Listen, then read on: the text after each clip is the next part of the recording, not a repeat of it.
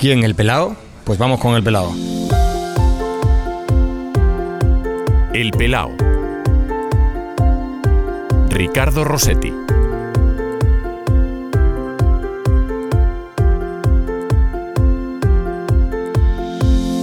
¿Cuándo te diste cuenta que eras calvo? Uh, eh, muy pronto.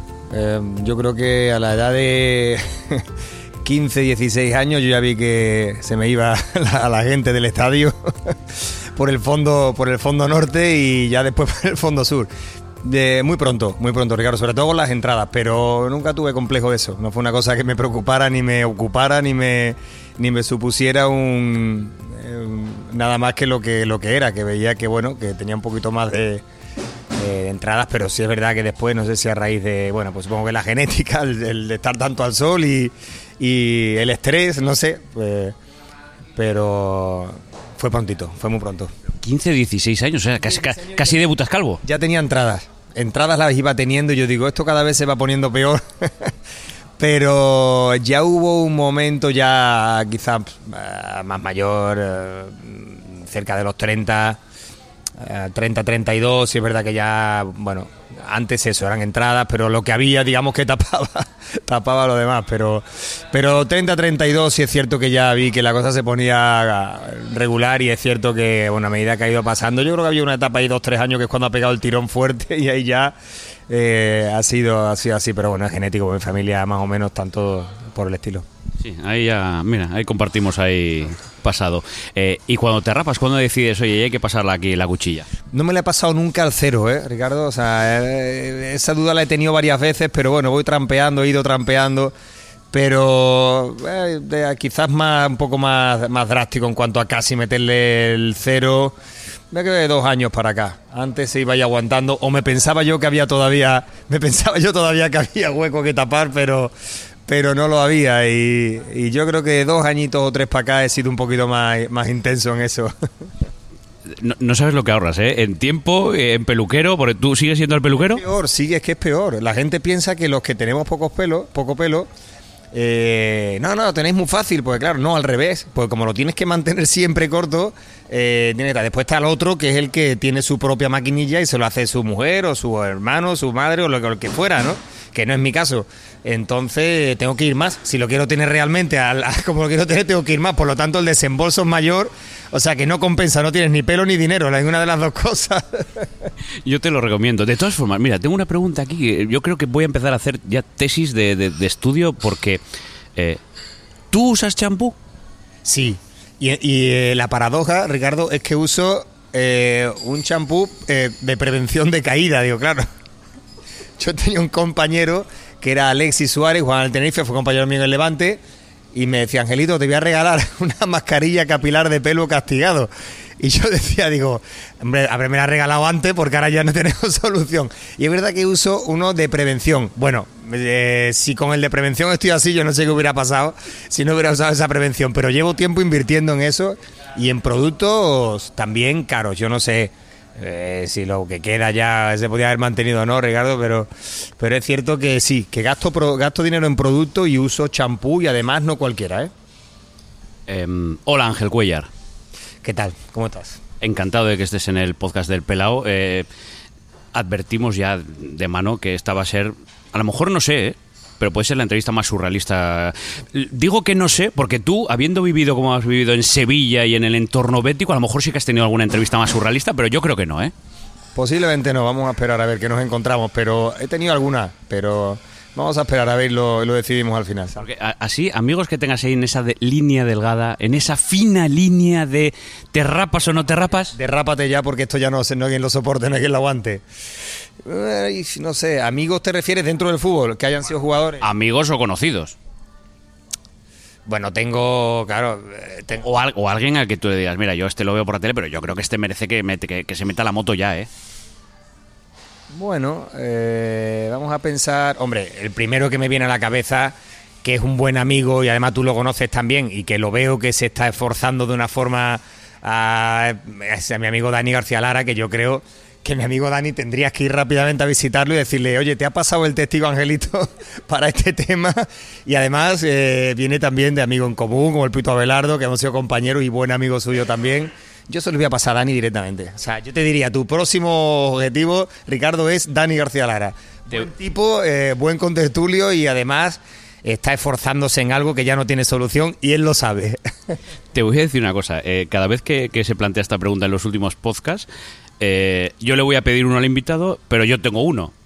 Hemos pensado en el mismo. ¿Sabes? que Luego intento pensar, bueno, pues si hablo con, con Ángel Cuellar, eh, ¿a quién podemos recomendar? Y lo tenía también en la cabeza. Dani es perfecto, Ricardo, es perfecto. Aparte, bueno, pues es un tío fantástico, un tío que, que sabe de qué va esto y, bueno, y, efectivamente.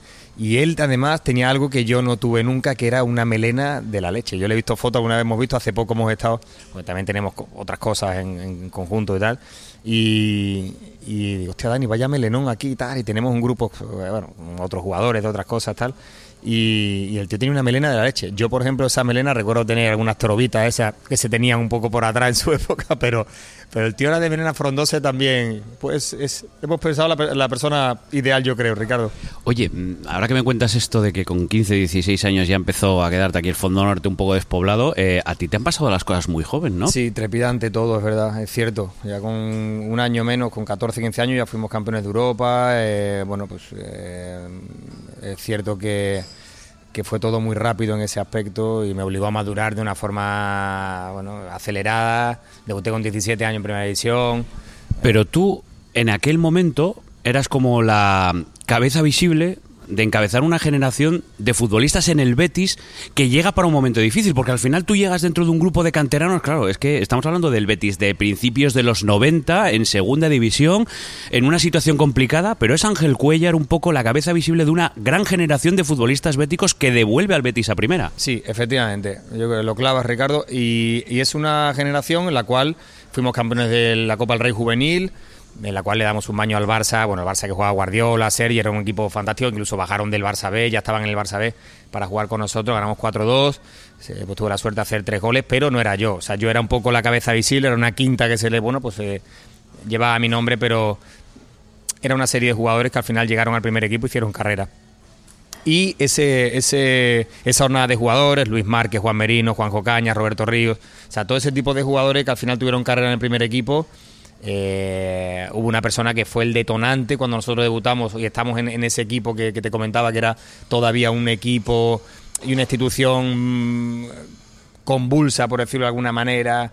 Eh, la, llegada de Lorenzo fundamental, de, de Lorenzo Serra Ferrer, que es la que, digamos, asienta todo eso, le da forma y a partir de ahí despegamos. Yo despego y de forma importante en ese tramo final, esos 10-15 últimos partidos en segunda división, ascendemos y después al año siguiente es cuando el equipo hace una temporada espectacular. ¿Cómo es esa explosión de júbilo? Porque en Burgos es donde ascendéis.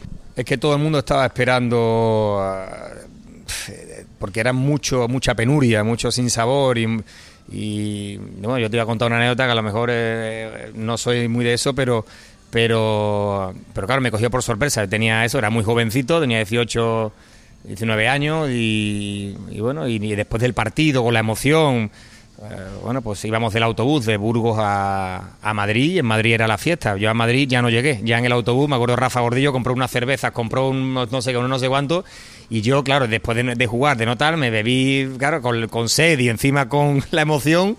Llegué al hotel y me tuve que acostar, o me acostaron porque yo ya no llegué ni a la fiesta. Ese, ese fue mi recuerdo de la celebración, imagínate, y todo por ahí. Al día siguiente, claro, me levanté y no sabía ni qué había pasado, pero ellos se fueron de fiesta y, claro, después celebramos en Sevilla de otra forma, pero la mía fue, esa en concreto fue de una hora. O sea, el una hora y media o dos, lo que durara el autobús de Burgos a Madrid, en lo que del tiempo que dio Rafa Gordillo para la gasolinera parar y comprar una cerveza o lo que tal y fuera, y ahí me quedé, o sea que lo tengo grabado. Y, pero sí, efectivamente fue una es que mm, el Betis vivía, vivía en penuria constante, no había forma, era muy complicado, muy difícil y no conseguía estabilizarse en ninguna de las maneras y, bueno, ese fue el inicio de todo.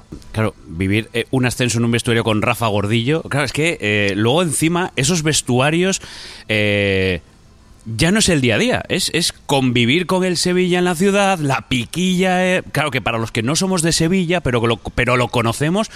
Dices tú, es que esto es minuto a minuto, esto es constante porque te puedes encontrar un sevillista, un bético en el bar, la broma es constante. Totalmente. Dos cosas referentes a eso que dices. La primera, Rafa Gorello, el futbolista más importante que ha dado Santiago. ¿eh? que ha nacido en esa entidad, me refiero, y que, y que ha representado esa entidad. Los ha habido muy grandes, muy importantes, con más o menos presencia en diferentes épocas.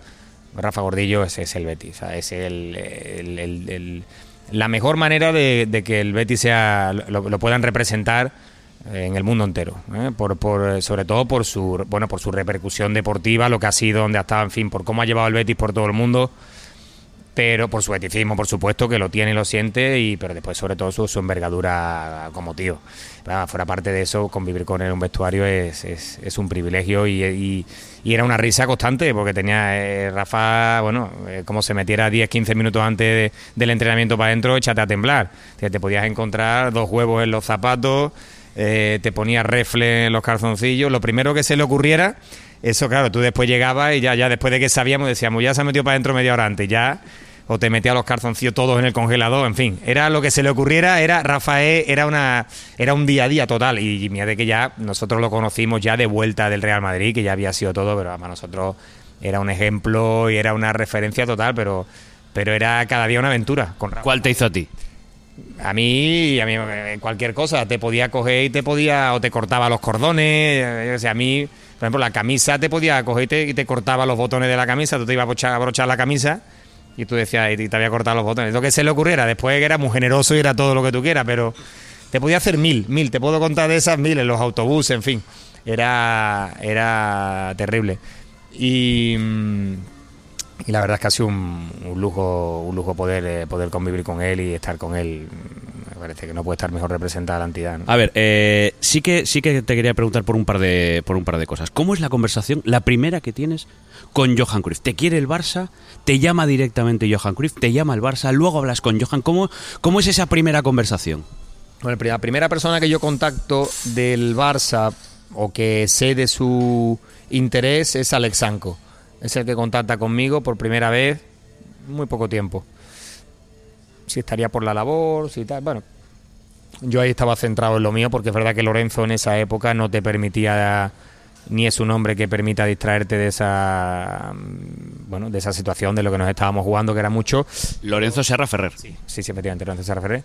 Y que era nuestro entrenador entonces. Y, y bueno, es verdad que se sabía, porque era un run run demasiado grande, que el Barça me estaba siguiendo y todo eso. Pero esa fue la primera conexión. Pero una vez que me siento con él y una vez que estoy delante de él, lo primero es. mm, Es una mezcla de admiración, de respeto, de. No miedo, pero sí bueno, de una figura con una dimensión que, que no había tenido enfrente jamás. Es decir, mm, lo más, eh, digamos, lo más que podía acercarse a eso, como te he dicho antes, era Rafa, que es un hombre que ya venía de vuelta y que para mí me, ha dado, me había dado ejemplo. Me acuerdo que me abrieron una peña bética en la vaguada con 18 años, ya había venido él a estar conmigo. O sea, Rafa ha tenido detalles de, una grandeza toda su vida y sigue teniéndola, pero esto ya era, otra cosa en cuanto a, joder, Johan Cruyff, ¿no? O sea, Y sí es verdad que lo primero que recuerdo era una sencillez muy grande en, en su discurso, unas ideas muy claras eh, y, y alguien que, que efectivamente veías que proponía algo que era muy novedoso aquí. Ah, No es una idea que parecía sencilla, pero que de primera hora tú decías, bueno, parece sencillo todo esto, los extremos abiertos, eh, en fin, todo este tipo de, de situaciones, jugar esta salida de balón, de tres, eh, escalonarse por el medio, eh, aparecer entre líneas, jugar de cara, tercer hombre, todo esto sonaba un poco no era fácil, sobre todo cuando yo el, el fútbol ante aquí en España eran 4-4-2, 4-4, un media punta y un punta, amarradito, salir a la contra, pero este tipo de, de ofensiva total, esto que él quería, no era fácil. Entonces él eh, era un hombre parco en palabras, no era un hombre quizás que, que, bueno, pues lo que la gente conoce, pero es verdad que su idea eran flashes. Y yo creo que el, el, perdón, el la mayor virtud que tenía, lo, lo- que todos hemos percibido hemos visto, era el convencimiento que tenía a la hora de decir las cosas.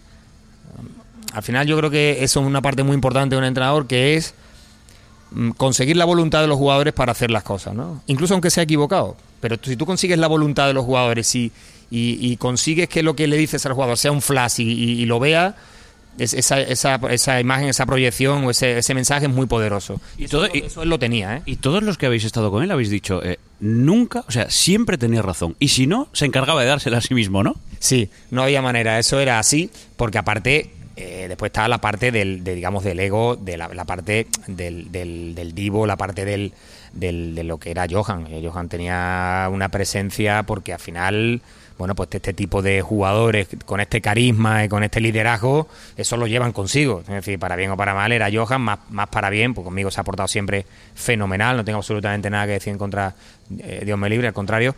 Pero mm, pero es verdad, él siempre tenía razón. Generalmente lo, eh, lo que él decía ocurría, pero si no ocurría ya se encargaba él de darle la vuelta para que pareciera que ha ocurrido así. Tú llegas a Barcelona con Johan Cruyff, el fichaje disputado Real Madrid-Barcelona, al final eh, te vas al, al Camp Nou y te lesionas al muy poquito, te rompes la rodilla en Valladolid. Sí, el otro día estuve haciendo unas cosas, estuve en Valladolid precisamente, estuve con Sergio, el entrenador, allí en, en, en Pucela y, y bueno, y, la verdad que, joder, vi el estadio digo, no, no había vuelto, ¿eh? o sea, había, había vuelto, pero, pero no con esa conciencia de, de lo que pasó aquel día, pero bueno, cambia todo en un segundo. Es, ahora lo ves en la distancia. En esa época lo único que saqué fue fuerzas para levantarme de esa situación. Con Joan Malgosa, que en paz descanse, que hizo un trabajo fenomenal conmigo, como había hecho con muchos otros, para poder recuperarme. Me recuperé muy pronto, cinco meses y medio, seis meses, eh, que también con, con la operación de doctor Borrell, también que en paz descanse. Eh, una recuperación muy buena, muy rápida y... Pero es verdad que, que, bueno, ese año estaba la Eurocopa de Inglaterra, en la cual, bueno, pues se contaba conmigo, de hecho iba convocado esa semana, la semana que me lesioné, bueno, pintaba bien, pintaba bien, pero eh, uno al final piensa, bueno, son seis meses que pierdes en el Barça, es, mucho para lo que es ese club, pero por otro lado también pienso, bueno, si hubiera pasado tres meses antes, pues fue el primer partido, no sé qué hubiera ocurrido, en fin, uno al final con el tiempo lo que se preocupa es de ver el vaso, yo creo que más bien medio lleno, porque es verdad que son dos años los que viví ahí, pudieron ser más, pero también pudo no haber sido ninguno.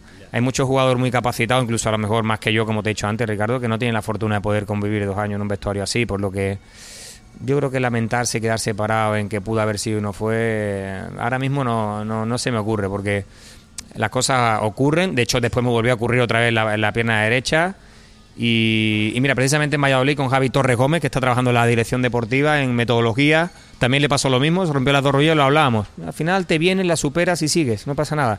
Pero es verdad que efectivamente el primer partido de liga, eh, la pretemporada me había servido para coger conceptos, enterarme bien de lo que quizás demandaba lo que quería Johan. Y sí es verdad que es un palo, pero bueno, noté el cariño del club, noté el cariño de todo el mundo, eh, me recuperé rápido y ese año volví, jugué, hice goles también y después ocurrió lo que ocurrió, que Johan se fue, bueno, vino Bobby Robson y ya fueron otras cosas. Oye, eh, tú pasas de compartir vestuario en el, en el Betis, por ejemplo, con Rafa Gordillo, sí, en el Barça donde está Johan Cruyff, donde está Luis Figo, donde tienes la compañía de compartir habitación con, Abelardo, luego llega Ronaldo, el cambio es brutal. Sí, hace unos años fuimos a renovar el. Eh, bueno, cada tres años tenemos que hacer el UEFA Pro. Y me acuerdo hablando con Luis Enrique y me decía. Me decía Ángel, yo, yo creo que es la mejor plantilla que, que, ha existido y que hemos tenido en el Barça. O sea, el año de, el año de Ronnie, ese año, el año que llega él, es una plantilla descomunal. Y después estábamos haciendo recuentos de la gente que, eh, que había y, bueno, me acuerdo que era una plantilla increíble. Y después el hecho de poder convivir un año, bueno, pues con semejante animal competitivo como Ronnie, que, que, ese año pues yo creo que ha sido el mejor año de su historia, porque después ha estado muy bien en muchos sitios y lo ha hecho muy bien en muchos sitios, pues yo creo que ese es el año ¿eh? en, en, en, mayúscula de Ronnie. Eh, fue, fue, una barbaridad tenerlo cerca en cada entrenamiento y, verlo en cada partido. Además, un chaval fantástico, muy normal, muy, muy sencillote y fue una experiencia muy gratificante. Eh, oye, ¿cómo es el paso de ir a la ópera o de que el Barça vaya a la ópera a decirle, oye, que, se viene para el Barça? Porque tengo, tengo noticia de que la negociación no fue nada fácil. Bueno, la ópera no ponía nada fácil estas cosas, ¿eh? Bueno, él ya sabía hace un tiempo que el Barça estaba por la labor. Y aquí tenías dos opciones. O negociar con él, cuidado, o pagar la cláusula. No había más. Te podía mandar al Albacete como mandó Joaquín. Efectivamente, tranquilamente. Se ha contado Joaquín cuando se presentó allí, el entrenador Albacete decía, hombre, yo sé que no vas a jugar, pero bueno, dice, mira, yo estoy aquí, se compró dos o tres quesos y se volvió otra vez para atrás. Bueno, Eso no puedo, no puedo hacer mucho más porque es lo que te toca. Y era así, él era así.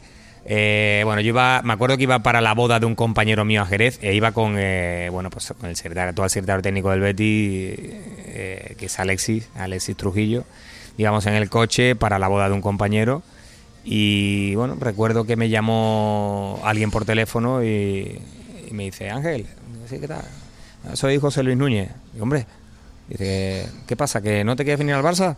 Y yo no sabía ni qué decir, me temblaba la bota y dice, no, no, que soy Miguel Santos, que el Barça va a pagar tu cláusula y, bueno, entonces claro, para es un, es un impacto con chaval de 22, 23 años, entonces ahí no cabe negociación, entonces al final pagan tu cláusula, el Barça eh, fue así. Entonces, bueno, eh, sí es cierto que, bueno, pues él montó en cólera todo lo que vino después.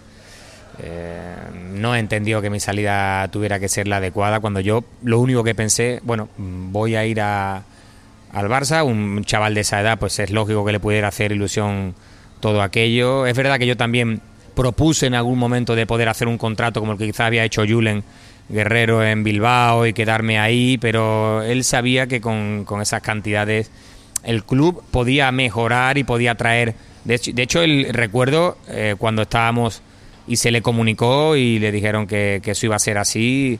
Recuerdo que él estaba, creo que en, en Turín, negociando con Robert, con Jarni. Automáticamente, claro, eh, lo compró porque el club tenía unas posibilidades importantes a través de ese traspaso y Estamos hablando de 550 millones de pesetas de la época. sí, casi 600 con el IVA y bueno, y era una cantidad que en la época fue el traspaso más caro y a partir de ahí pues yo pensaba, bueno, pues el club va a crecer, va a tener posibilidad de traer también buenos muy buenos jugadores y como así fue, ¿no? Pero él no lo entendió así y, y bueno, él era como, como era, es como es y, y bueno, y después eh, pues ya se ha visto lo que lo que el personaje, lo que lo que lo que era, lo que se convirtió, todo era muy gracioso, muy eh, desde fuera parecía una gracieta todo cada vez de lo que hablaba, pero al final estamos hablando de alguien que que le ha hecho al final daño a la entidad y bueno, y ha sido juzgado, condenado, no lo digo yo y, y bueno, y, y esa es, ese es el paso de este, de este hombre por, eh, por allí, que al final era todo humo porque la entidad se quedó en un estado complicado y que la actual Junta Directiva ha conseguido después de mucho esfuerzo poder estabilizarlo institucionalmente. Por las buenas bien, pero por las malas, cuidado con, con- con don Manuel. Eh, eh, hemos hablado en la conversación de, de momentos puntuales y eh, se me pasaban por la cabeza, pero tú estabas el día que Ronaldo marca en Compostela el gol que todo el mundo lleva las manos a la cabeza. Yo me había lesionado una o dos semanas, muy poco antes. Muy poco antes. Y. No, perdón, ese es el, ese es el segundo, perdón. Sí, sí, no, no, no, perdón, tienes razón, no. Ese es el año de Robson, el segundo año. De Bobby Robson, sí, sí, sí, sí. No, yo no estaba ese día en el, en el campo, fue en Santiago. Y sí lo hablaba después con un compañero, con Angelito Lecumberri, que fuimos compañeros en, en Levante y, y le decía, Ángel, ¿cómo no lo agarraste de la camiseta? Y dice, intentamos, me faltó tirarle un- una bomba encima, y dice, pues no había manera, la agarramos tal. Y, y- y no, no, no estaba allí in situ, eh, eh, pero bueno, pero sí, sí estaba en, en- la plantilla, estaba, estaba ahí, bueno, y, y lo vivimos todos. Ah, pues Fue, como ese hizo unos pocos ese año. Fue- Y día histórico, eh, el día que ganáis en el Camp Nou, en Copa del Rey, con el Betis en segunda. Sí. Sí, además de forma ah, de forma extraña, eh, me quedo el último y soy yo el que baja la copa. ¿no? Es, es una cosa muy muy extraña, pero pero sí, es cierto que fue una final preciosa además, una final eh, contra el Betis que fue fue fantástica, fue maravillosa y No, no, no, no me estaba refiriendo a esto, me estaba refiriendo a cuando le ganáis con el Betis al Barça en el Camp Nou en segunda. Perdón, perdón, estaba yo pensando, es verdad, cuando he escuchado lo de segunda, me he confundido, es verdad, tienes razón, Ricardo. Sí, me acuerdo, gol de Juanito, eh, un gallego que le hizo, eh, hicimos el 0-1, ganamos en el Luca, empatamos a 0 en el, en el, en el, sí, sí, perdón, tienes razón, empatamos a 0 en el Villamarín y ganamos 0-1 en el Nou Camp. Pero claro, eso tenía consecuencias, entonces estamos en una época, Ricardo, en la que, bueno, lo que se llama del curro Betis, ¿no? Que era capaz de lo mejor y de lo peor. En el siguiente partido, tres días después, nos vino el Palamos y nos ganó 1-2 en casa. Eso éramos nosotros. fuimos capaces de eliminar al Dream Team eh, de la Copa del Rey y después nos ganó el Gané. Bueno, pues eh, al final todo eso se equilibró un poco, pero pero fue una eliminatoria fantástica, sí, sí, me acuerdo perfectamente. a ti te, pregunto por la Copa y te viene la Copa en el Bernabéu, aquella que le ganáis al Betis, eh, que Joan Gaspar da la vuelta al Bernabéu, que pone la cinta del himno del Barça, todo, aquello que, bueno, para ti es uno de los grandes títulos. Sí, bueno, en el Barça tuvimos tres, pero fíjate que esos tres títulos, que es verdad, la Supercopa eh, bueno, que es, que, es pues, un, trofeo importante, tiene su importancia. La Copa del Rey, por supuesto, la Recopa, que fue la última, de la, creo que fue la última Recopa de Europa fuerte, aquella que hubo, que, que era poderosísima. Estaba Bayern Múnich, Inter de Milán, Paris Saint Germain, eran equipazos y.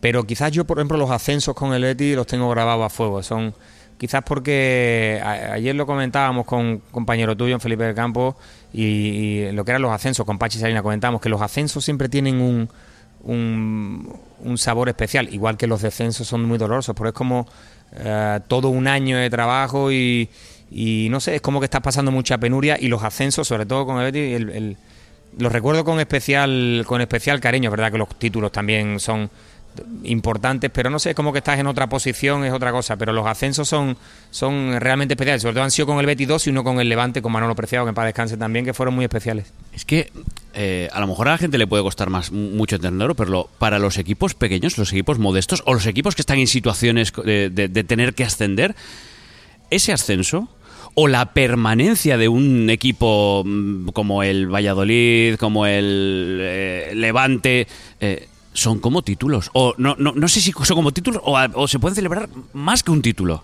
Totalmente de acuerdo, Ricardo. Tú mira la envergadura que la gente, él lo ha comentado alguna vez, pero no es un hombre ni mucho menos arrogante, como te he comentado antes, amigo mío, buen amigo mío, y para mí un grandísimo entrenador, independientemente de los resultados que pueda tener y de lo que pueda hacer con sus equipos, pues yo no catalogo a los entrenadores por, por el resultado, el resultado al final es una consecuencia eh, y aparte no la puedes controlar, uno no puede controlar ni en su trabajo el resultado que va a haber de aquí a un año. ¿Qué puede hacer? Pues el trabajo que hace diario.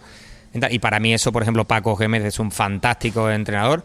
Y acorde con lo que tú decías, eh, Ricardo, la importancia y la envergadura que tiene los cuatro o cinco años de permanencia que él consiguió con el Rayo, efectivamente es como para un equipo meterse en Champions o para un equipo de otra de otra bueno pues de otra de otros presupuestos hacer algo muy muy muy muy grande efectivamente. O sea un ascenso o permanecer en la categoría es algo increíble. Tú fíjate el, único año que ha tenido el Huesca por ejemplo ahora en la categoría eh, que desgraciadamente aunque ha pasado de una forma súper digna por la lo hemos alabado todo y eh, por, por cómo por cómo ha estado y cómo se ha desenvuelto la categoría pero ese año en la categoría es, es, es increíble. Ya hablamos de otras cosas que, que, bueno, imagínate si Getafe consigue o hubiera conseguido que vamos a esperar, eh, que lo tiene complicado, pero bueno, está todavía ahí el, hecho de que el Getafe eh, consiga entrar en Champions. Estamos hablando de quizás una entrada de dinero de, de 70, 80 millones de euros cuando tiene un presupuesto de 50. Eso sí es una cosa otra mega dura, pero el mantener la categoría eh, o ascender, eh, efectivamente, son, son situaciones que para los equipos son, son vitales, tienen una importancia que quizás la gente no se la da tanto como ganar un título, pero la tiene exactamente igual. Oye, qué personaje Manolo Preciado, ¿eh? Manolo es enorme, el otro día coincidí con el hijo, eh, bueno, desayunos deportivos de Europa Press en Madrid, coincidí con él y, hablábamos mucho de él, lo recordábamos porque nosotros le decíamos, Manolo, llevas, la verdad que el pobre llevaba, llevaba la, la, muerte, digamos, a, hombros, ¿no? Porque el pobre tuvo el fallecimiento de su, de su mujer de forma traumática, que la adoraba con una enfermedad, se fue muy rápido. Después perdió a otro hijo eh, en un accidente absurdo, además, con una moto, un chico 14, 15 años, una cosa insignificante, pero que le costó la vida y bueno, después él tuvo un accidente, me acuerdo yendo a, la ciudad deportiva, le decíamos, Manolo, es, que es, increíble. Y bueno, y, efectivamente iba detrás de él y, al final se lo llevó y, hablaba el otro día con su hijo, con Manu, que es un encanto de chaval, que... Y, bueno, y Manolo es de la gente que, pasa por tu vida eh, y se queda, se queda para siempre, Ricardo, porque eh, al final los métodos de trabajo, las formas de trabajo, cualquiera puede entrenar bien eh, matizo, en cuanto a desarrollar un método de trabajo, en cuanto a tener una idea de fútbol, en cuanto a exponerla, en cuanto a, en cuanto a, a, bueno, a lo que quieres hacer, cómo quieres hacerlo. Pero hay algo que siempre va a estar por encima de eso, que es la gestión y la salud mental del grupo. Manolo era catedrático en eso. Y ese era el secreto de su éxito. En todos los equipos en los que ha estado, es imposible porque además ha sido algo que, que, es lo que busca todo entrenador, que es ser honesto y sincero con lo que dice y lo que hace. Y, y, esto es muy complicado en el fútbol. Manolo en el Sporting, como tú bien sabes, en todas partes querido y adorado. Y el otro día me hacía una entrevista, mira, me has hablado antes de Johan, y el otro día me preguntaban, Ricardo, por si me quedaba, con qué entrenador me quedaba, eh, y he tenido muchos, Luis Aragonés, Sara Ferrer, Johan Cruyff, una lista larguísima de gente que, que he tenido conmigo y, y, se me ocurrió Manolo. Se me ocurrió Manolo. Digo, me quedo con Manolo.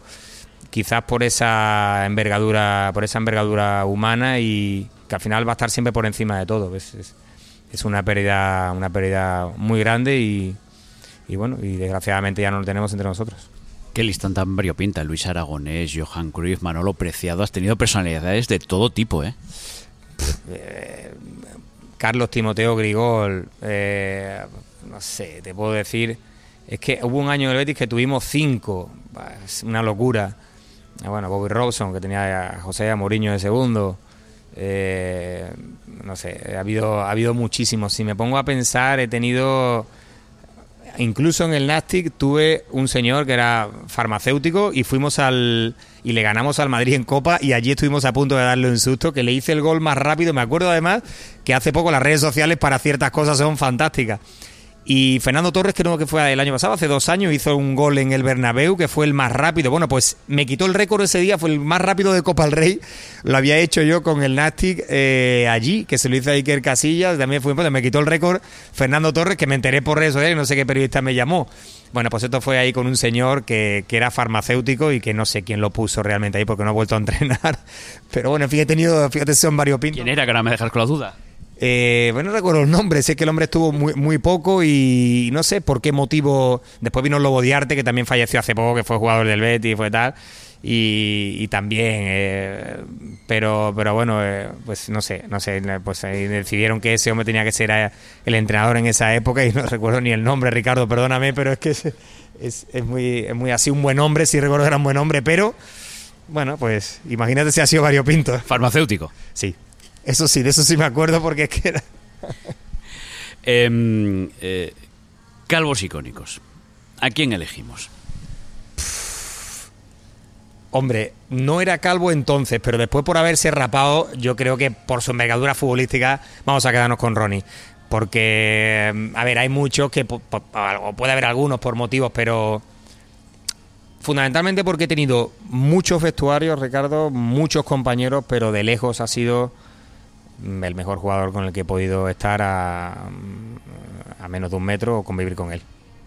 Una dimensión estratosférica y, y, fíjate que bueno toda la gente que está en el Barça o que pasa por esa generalmente son gente escogida eh, bueno incluso en otros equipos hace falta estar en el Barça jugadores con un nivel altísimo pero yo me voy a quedar con él porque aunque en ese momento quizás no lo era así por haberse rapado ha estado más ha sido más tiempo de los nuestros y vamos a quedarnos con él porque porque ha sido muy muy impactante tener un jugador así cerca yo, de todas formas, está en mi lista para entrevistarlo. O sea, si, si él quiere pasarse por aquí, yo. Lo hará porque es buen chaval, seguro. Uno lo tiene cerca por Valladolid. Además, eh, tienes compañeros cerca de, de, prensa que, que, que, que, están con él y que seguramente te van a facilitar poder acceder a él. Porque es un tío, yo creo que muy accesible, no tendría problema.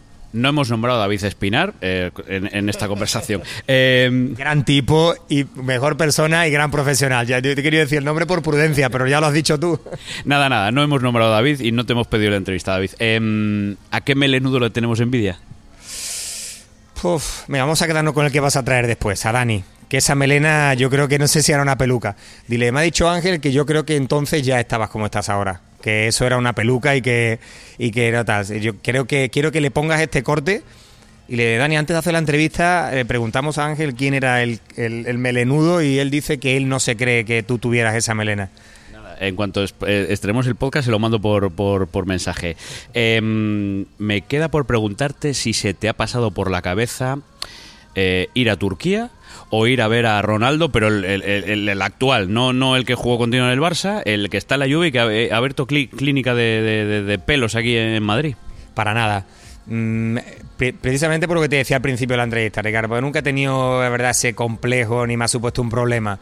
También he de decirte que la mujer de un compañero mío, o la ex mujer, vamos a decir el nombre, tiene una, una clínica, tiene una clínica y casualmente me la encontré y me dijo que no tenía solución. Ya, ni eso. O sea que no me lo puedo ni plantear, Ricardo. Si quisiera planteármelo, que no me lo iba a plantear. Pero fíjate si está mal el tema, que por algún motivo. Bueno, no pasa nada. Yo entiendo que, que tal. O sea que no tengo ni solución. Ni, ya ni Turquía, ni no Turquía, ni Ronaldo. No hay manera.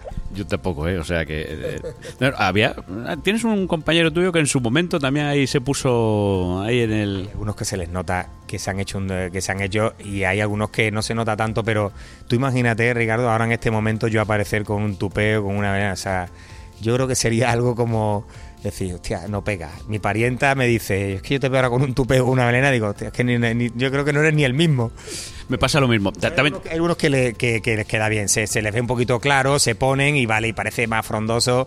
El caso de Conte, por ejemplo, en fin, algún otro. Eh, Afoncito Pérez Muñoz, que también eh, estaba también ya medio tieso, pero se ha puesto y se, bueno, como que se, se disimula, ¿no? Pero, pero yo creo que algunos ya no tenemos solución.